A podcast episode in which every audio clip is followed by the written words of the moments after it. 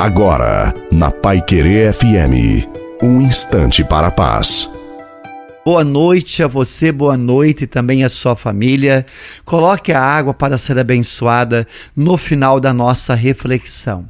Seja firme e perseverante na oração. Por que temos de começar o dia na oração, continuar na oração e finalizar o nosso dia na oração. Todos nós precisamos de momentos de oração para nos encontrarmos com Deus. Quando nos esvaziamos das nossas preocupações, encontramos com o Senhor e ouvimos claramente a Sua voz, indicando-nos o que devemos fazer e por onde devemos ir.